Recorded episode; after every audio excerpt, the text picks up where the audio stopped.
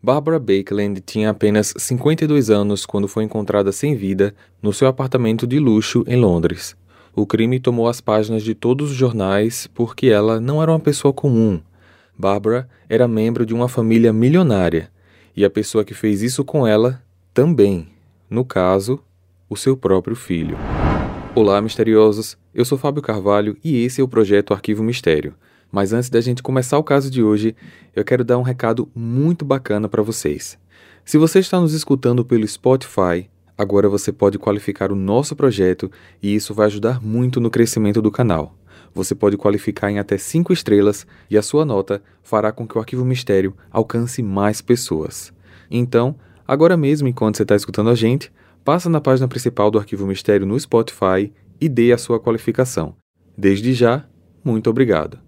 Esse é um roteiro adaptado do canal NDC20, um canal no YouTube que, apesar de trazer casos bem delicados, a Andy sempre faz uma reflexão sobre os eventos. Ela foca também em casos de diferentes lugares do mundo, como Rússia, Itália, Turquia. O link do canal dela está aqui na descrição. Para ver as fotos do caso de hoje, basta seguir a gente no Instagram, arroba Arquivo Mistério. O link está na descrição desse episódio. Recados dados, vamos para o caso de hoje.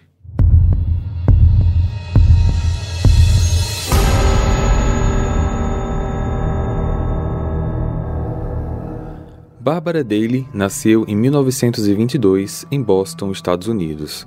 Tinha um irmão chamado Frank e eles eram de uma família considerada classe média na época. Só que aos 11 anos, sua história mudou após uma fatalidade acontecer em sua família.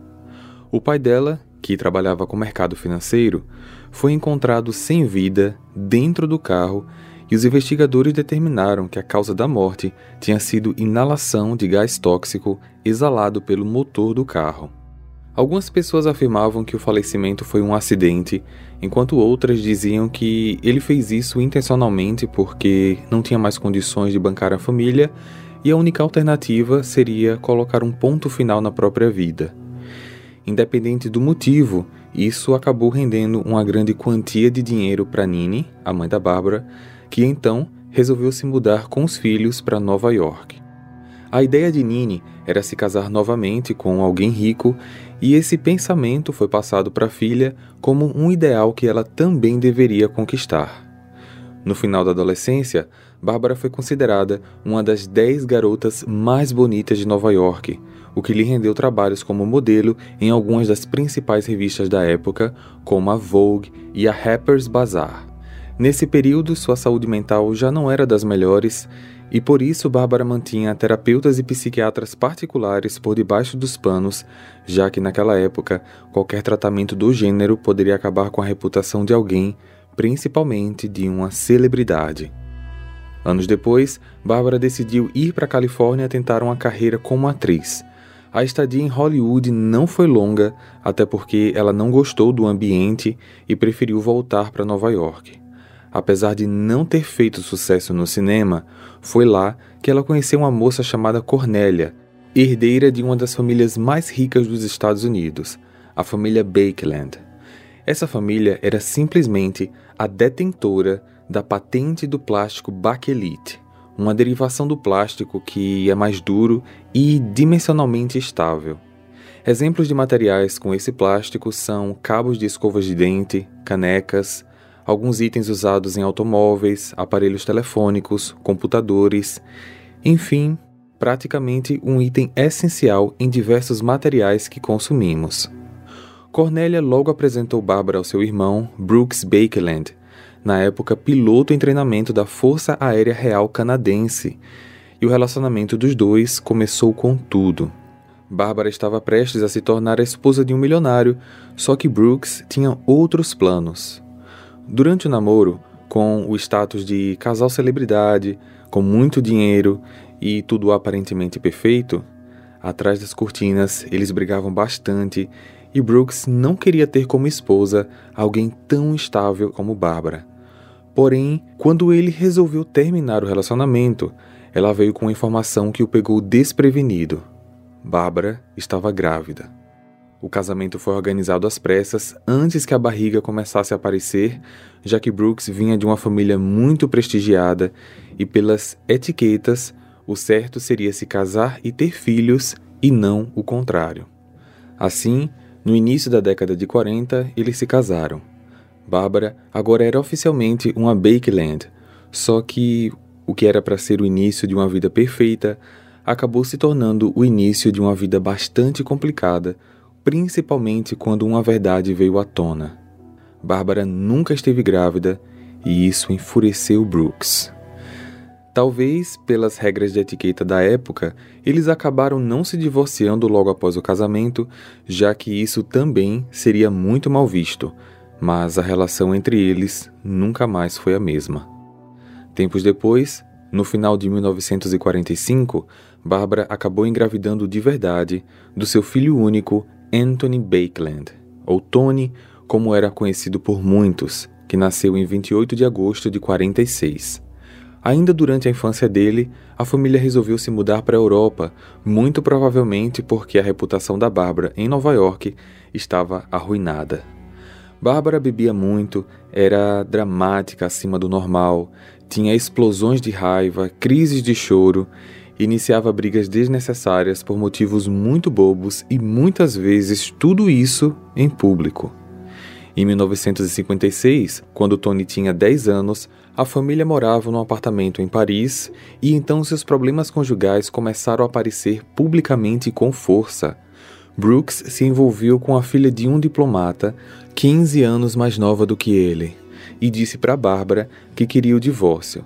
Ela então resolveu atentar contra a própria vida, o que fez com que Brooks desistisse da separação, mas essa instabilidade dentro de casa, ao longo dos anos seguintes, foi um fator decisivo para que Tony, aos 18 anos, saísse de perto dos pais e fosse morar sozinho.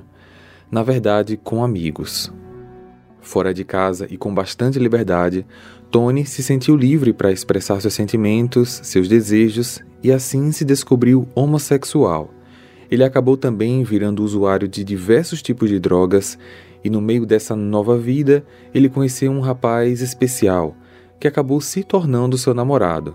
Os dois foram morar na Itália para que, dessa maneira, seu relacionamento ficasse distante da família, que com certeza não aceitaria.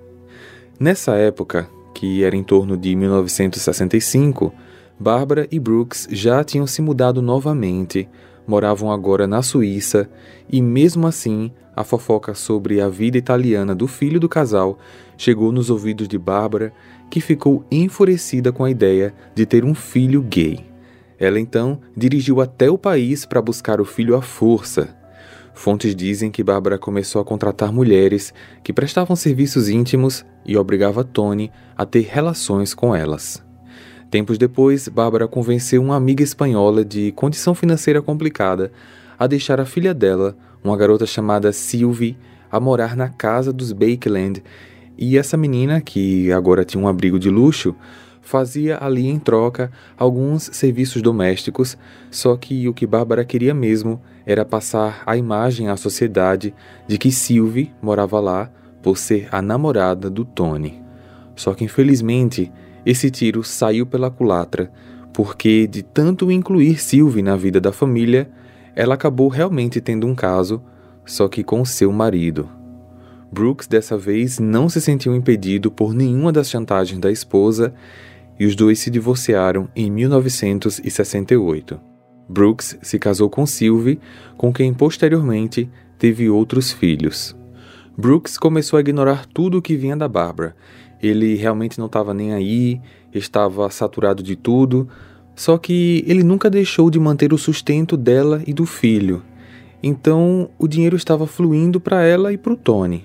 No fim das contas, parecia que Bárbara conseguiu o que queria: dinheiro fácil com pouco trabalho. Só que ela ainda tinha um problema, no ponto de vista dela: o filho gay.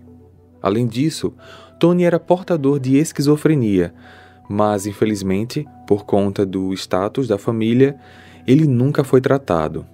Tony às vezes era arrogante, mal educado, agressivo, Nitidamente, ele precisava de tratamento psiquiátrico e o comportamento controlador da Barbara começou a destruir cada vez mais a saúde mental do filho. Tony se mostrava cada vez mais descontrolado, ameaçava a mãe com facas, já tinha tentado asfixiá-la e até mesmo empurrá-la na frente de carros quando estava em crise. Só que na cabeça da Barbara, tudo isso era fruto da doença gay da qual seu filho portava. Para ela, Tony ainda não tinha encontrado a mulher certa e só por isso era agressivo. Durante seu casamento com Brooks, Bárbara também foi infiel. Teve vários amantes e muitos elogiavam sua performance na cama. Foi aí que, na cabeça dela, ela chegou à conclusão de que, se ela dormisse com o Tony, executando suas melhores performances, a cura era certa. Isso aconteceu não só uma, duas, nem três vezes. Bárbara constantemente forçava relações com Tony, e fontes dizem que ela até incluía seus próprios parceiros numa relação a três. Essa situação teria deixado Tony totalmente traumatizado, a ponto de não conseguir mais lidar com a mãe, acreditando que não poderia se livrar dela sem que fosse de uma maneira trágica, do tipo cortando o mal pela raiz. E foi assim que no dia 17 de novembro de 72, aos 26 anos, Tony tirou a vida da mãe, que tinha 52 anos, com uma faca de cozinha. A polícia foi chamada por uma das empregadas e, ao chegarem na cena do crime, os investigadores encontraram Tony ainda com a faca na mão, pedindo comida chinesa pelo telefone, como se nada tivesse acontecido.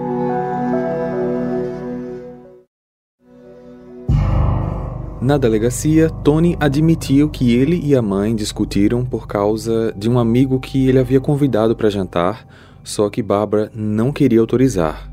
A discussão se tornou calorosa e violenta, com Tony batendo na mãe antes que ela corresse para a cozinha, onde o ato aconteceu.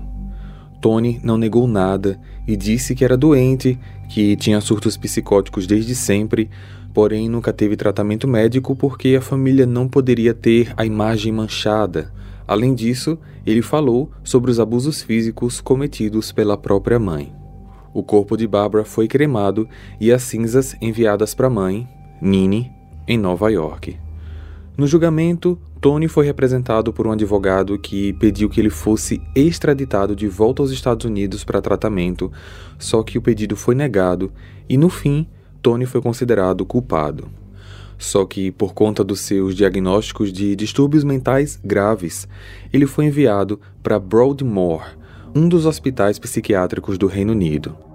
A avó de Tony, Nini, teve uma visão mais compassiva dos problemas do neto, o que foi fundamental para reunir aliados para ajudar a conduzir uma campanha que tinha como intenção trazer Tony de volta aos Estados Unidos.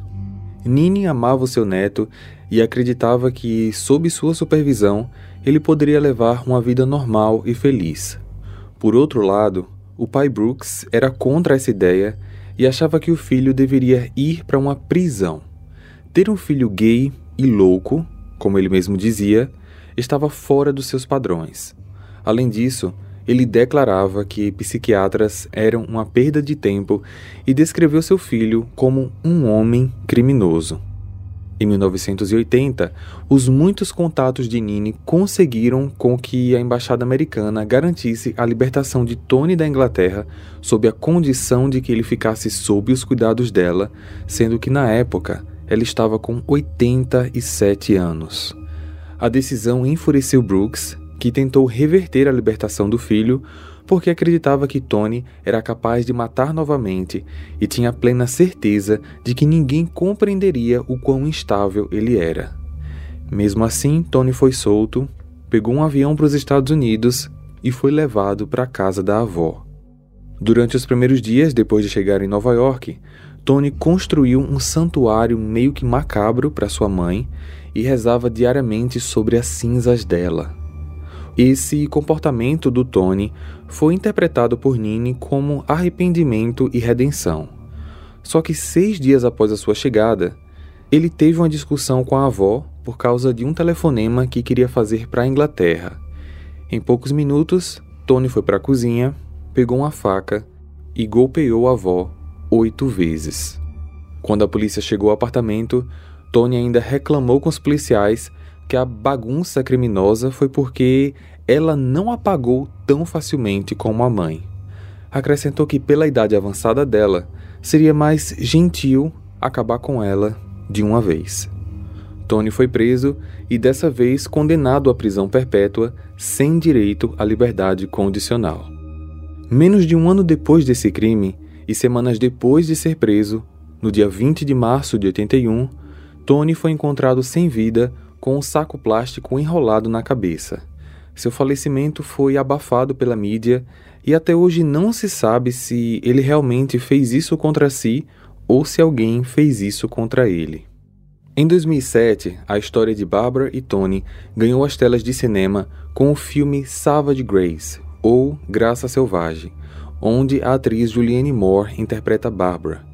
O filme foi aclamado mas é considerado por muitos como uma obra bem ficcional e que não apresenta os fatos de forma correta, sendo muito mais uma arte cinematográfica do que uma representação biográfica.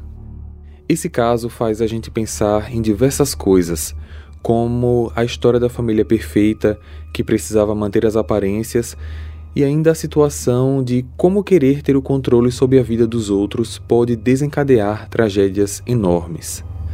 Nada justifica as ações do Tony, mas é possível considerar que se os seus pais tivessem garantido acesso a tratamento psiquiátrico adequado, muito provavelmente ele não teria feito o que fez.